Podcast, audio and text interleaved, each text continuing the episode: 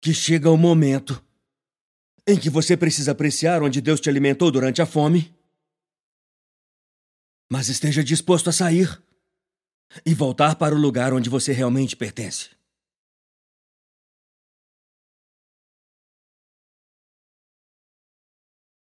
Quando eu disse que isso seria como uma linha de vida, você se convenceu de que nunca poderá tê-la. Você se convenceu de que nunca poderá ser feliz. E cita versículos bíblicos. Deus quer que você seja santo, não feliz. Isso está na primeira versão de você. Isso não é um versículo bíblico. Esse é o livro da opinião do seu primo bobo. Você já leu isso? Agora, caso pareça um exagero nos comparar com essa mulher, deixe-me contar um pouco mais sobre a história dela. Um, ela não estava realmente procurando receber algo de Deus, ela estava buscando oferecer algo a Deus. Ela tinha um você pode assistir o sermão online. Eu preguei para Holly, chamava-se Só Nós Dois. Eu preguei em uma sala completamente vazia. Só tinha ela na primeira fila e algumas poucas pessoas no fundo. Mas éramos só nós dois. Eu usei isso para falar sobre essa mulher e o marido dela. Vocês viram esse sermão? Viram? Foi o sermão mais estranho que eu já preguei, porque só tinha nós dois no lugar um lugar enorme. E aquela mulher estava determinada a usar o que ela tinha para Deus, sem esperar nada em troca. Quando eu digo cronometre seu testemunho e eu uso esses exemplos sobre tirar o microfone e tudo mais, o que eu realmente quero dizer é: confie em Deus, obedecendo a Ele, antes que Ele te mostre exatamente por que está te chamando para fazer aquilo. Ok? É muito fácil dizer depois do fato que Deus conectou isso e aquilo e aquilo outro e. Mas o grande lance aqui é que ela fez um quarto para o profeta vir e ficar antes que ela soubesse o que Deus ia fazer através de seu ato de obediência. Isso não é a coisa mais difícil? Como disse o autor, acreditar antecipadamente no que só fará sentido ao contrário é a coisa mais difícil do mundo. Jogar a rede sem ter qualquer ideia de que esse carpinteiro saiba onde os peixes estão. Essa é a parte difícil. E depois que ela fez isso, o profeta disse: Você teve todo esse trabalho por nós. Agora, o que nós podemos fazer por você? Ela tinha algo no coração que ela queria que Deus fizesse, como você tem algo em seu coração que quer que Deus faça, uma liberdade que quer experimentar, um dom que você quer ver Deus desenvolver um estado de significado maior do que apenas sobrevivência. Ela tinha algo no coração, mas tinha aprendido a esconder. E quando o profeta perguntou: O que posso fazer por você? A mulher disse: Eu tenho um lar entre meu próprio povo. Porque ela tinha. O que ela não tinha era um filho. E a Bíblia nos diz que o marido dela era velho. Eu te avisei. Deus tem um timing terrível. Ele esperou até aquele homem ficar enrugado. Eu posso falar assim?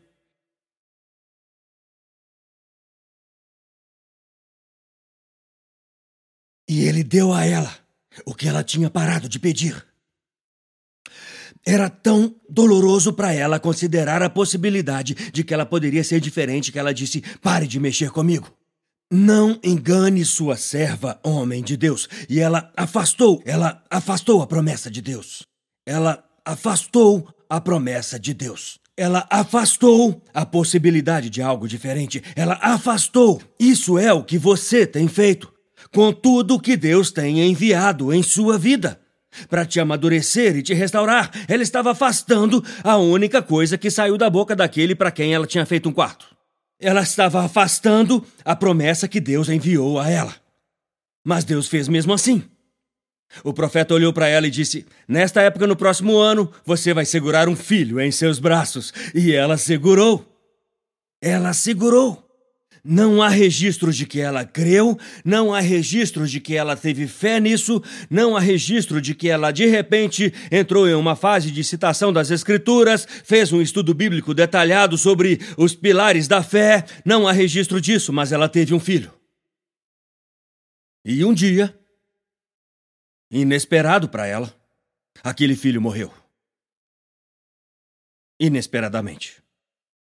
Recapitulando, eu não te pedi um filho, você me deu de qualquer maneira e o deixou morrer. Ela leva o menino. Posso te contar a história? É uma ótima história.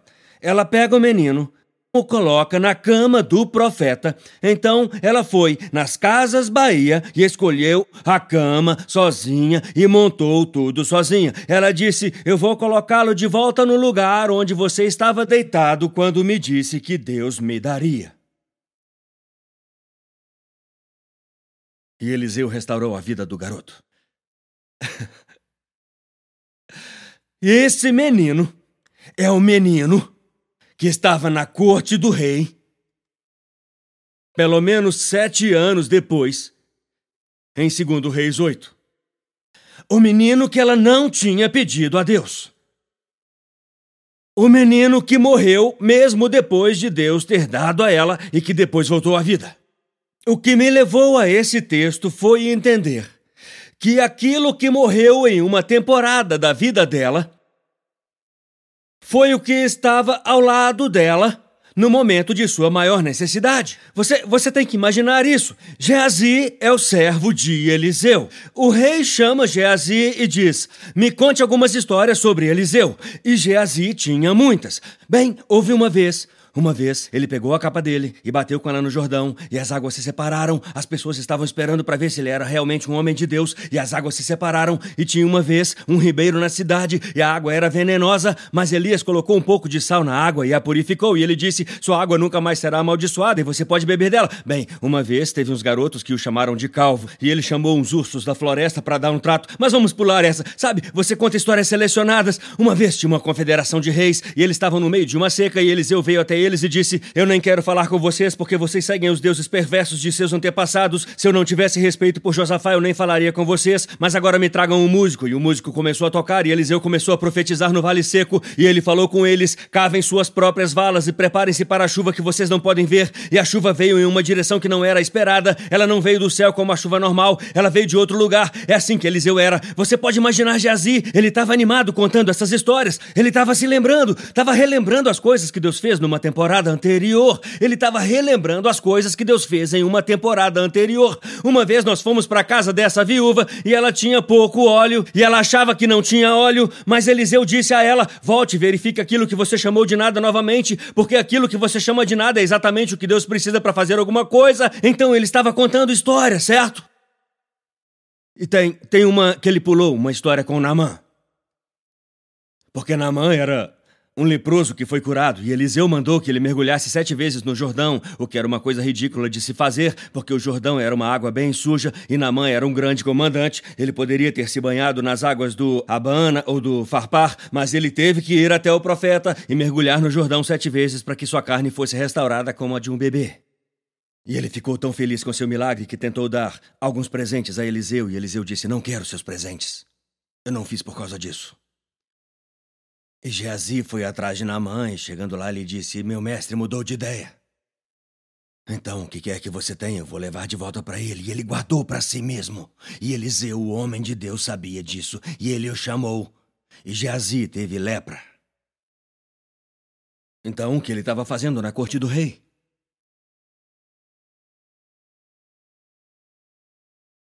Um leproso não poderia estar na corte do rei.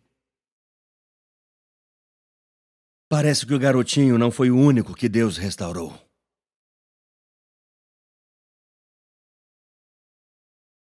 Eu tive que falar isso, porque senão você vai pensar que só se você for com uma mulher e se fizer o que Deus te disse para fazer, que você pode pedir a Deus para restaurar o que você perdeu. Mas Geazi estava na presença do rei. Veja isso, para que você saiba que, mesmo que você tenha feito algo, mesmo que tenha sido sua culpa, mesmo que tenha sido seu egoísmo, mesmo que tenha sido você que tenha abandonado, mesmo que tenha sido sua irresponsabilidade, você pode chegar na presença de Deus, debaixo do sangue de Jesus, e dizer: Eu quero de volta. Em nome de Jesus, eu quero de volta tudo que Satanás me tirou e roubou de mim e pegou de mim.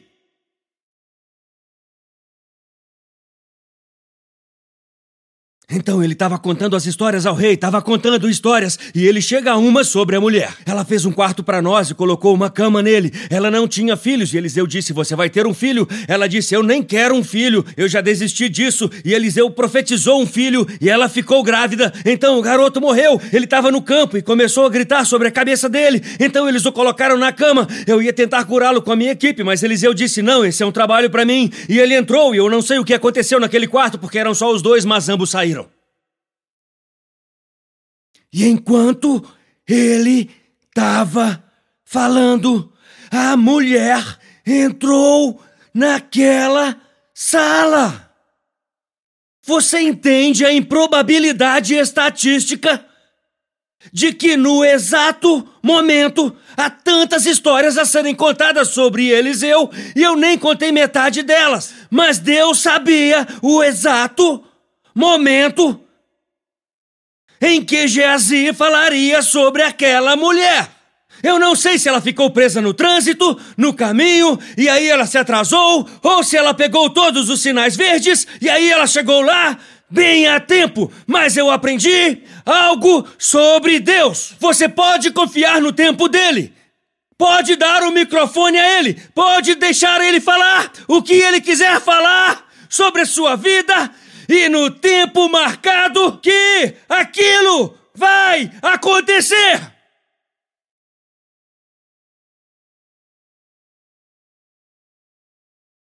Eu vi isso na minha própria vida. Eu vi isso na minha própria vida. Que Deus sabe exatamente o que, quem, onde e quando.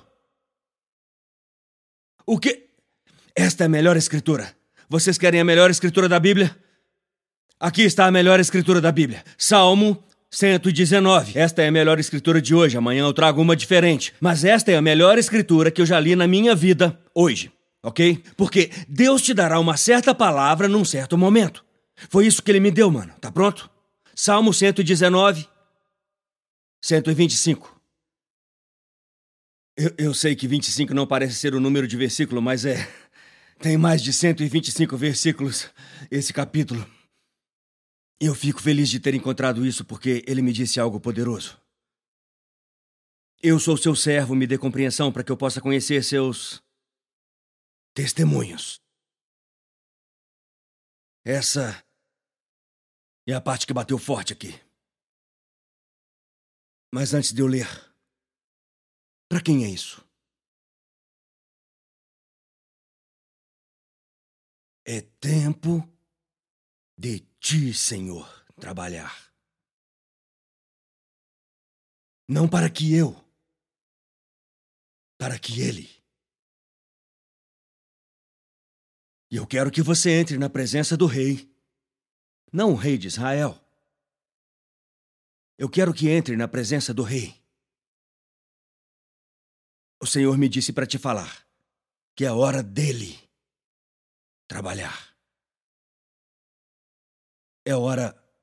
Você fez tudo o que podia fazer sobre isso. Você manipulou tanto isso que estragou ainda mais. E chega uma hora que a Holly nos diz: saia da cozinha, você não está ajudando. Eu ouço o Senhor dizendo para alguém: saia da cozinha. E me deixe trabalhar. É o tempo de ti, Senhor, trabalhar, pois eles têm anulado a tua lei. É hora do Senhor fazer algo sobre o que eles fizeram. Aquela mulher deixou uma casa própria e, enquanto ela estava fora, sobrevivendo à fome, alguém tomou a casa dela. O rei disse, volte para 2 Reis capítulo 8, isso é tão ungido que mal consigo, mal consigo tirar da boca. Tem algo tão forte em meu espírito enquanto prego para você, porque o Senhor disse que isso é uma linha de vida para alguém. É hora de ti, Senhor, trabalhar. Ela vai à presença do rei para pedir de volta o que ela perdeu quando ela saiu. No exato momento em que ela entra, Jazi está contando sua história ao rei. Deus não tem o timing mais louco? E Jazi disse: Essa é aquela mulher. Aquela que colocou a mesa, a lâmpada e a cama no quarto. Aquela que nos deu um lugar para ficar. É ela. Aquela cujo filho Eliseu restaurou a vida. E lá está o menino. Você precisa arrastar o que Deus fez em seu passado para a sala e mostrar para aquilo que você está enfrentando hoje o que Deus fez por você ontem. Ok? Isso é o que você precisa fazer. É hora de você trabalhar, Senhor. Assim como você me deu isso de volta, eu preciso daquilo de volta. Assim como você restaurou isso que eu achava que tinha ido embora para sempre, e Deus fez isso por mim. Tem algumas coisas que eu sei que eu não tenho que provar isso para você. Você não precisa concordar com isso. Deus fez isso por mim. Mas ninguém, não era um humano. Deus pode ter usado alguém, mas só Deus poderia trazer os mortos de volta à vida. Então, o Deus que fez isso, eu preciso que ele faça aquilo. O verso 6 diz algo muito interessante. Este é o último verso que eu quero te dar. Porque o rei perguntou à mulher sobre aquilo e ela contou a ele. Então, leia de novo. Ela contou a ele o que Deus tinha feito por ela. E então, ele designou um funcionário para o caso dela. Então, ela só recuperou o que ela precisava quando ela contou a história do que Deus tinha feito. Tá seguindo a sequência? Ela poderia ter contado qualquer história. A vida não é justa. Isso não está certo. Eu tentei obedecer Deus e agora olhe para mim. Mas ela contou a história do que Deus tinha feito. Então, então Deus quer saber por que você parou de contar a história. Não para os outros, para si mesmo. Por que você parou de contar a história do que eu fiz por você e a substituiu por uma história de medo do que poderia ter acontecido depois?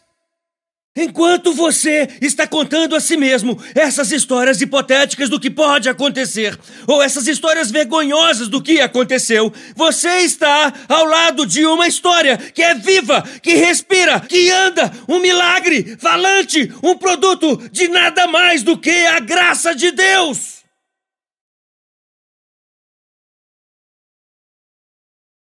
Foi por isso que a April Carter me disse. Ela disse: Deus fez isso por mim. E eu disse: porque ele não fez aquilo. Ela disse: ah, com todo respeito, não é a sua história. Ela nunca parou de contar a história para si mesma. Você parou de contar a si mesmo a história da fidelidade de Deus. E você começou a contar a si mesmo a história do medo. Ela contou a ele o que Deus tinha feito. E então. Todos digam então aí no chat. Eu vou dizer agora essa palavra. Deixe-me dar outra palavra.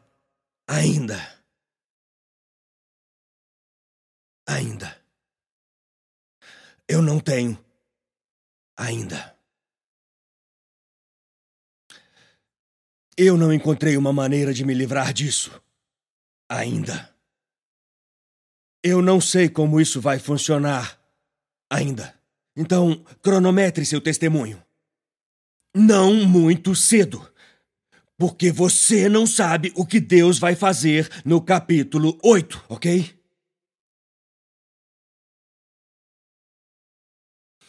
O timing de Deus é tão maravilhoso. Toda vez que você conta a si mesmo uma história sobre as coisas que Deus fez, e então as leva para a presença do que você precisa que ele faça agora. Ele disse: devolva a ela o que a pertence. Diga em voz alta: a paz pertence a mim. Eu sou um filho de Deus. A alegria pertence a mim. Eu sou um filho de Deus.